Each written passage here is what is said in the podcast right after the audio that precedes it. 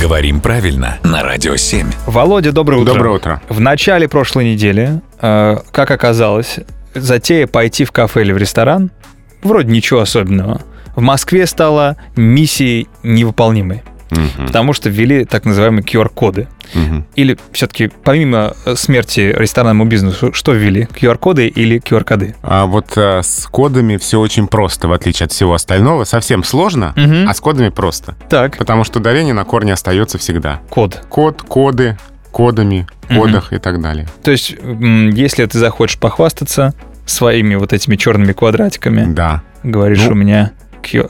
Сразу У тебя Э, несколько. их может быть несколько? Это Ну, не как? знаю, зачем. Ну, просто, знаешь, отксерил и хвастаешься всем, что у тебя не один, а их несколько. Они, черт их поймет, они все одинаковые. Черненькие эти квадратики. Ну хорошо.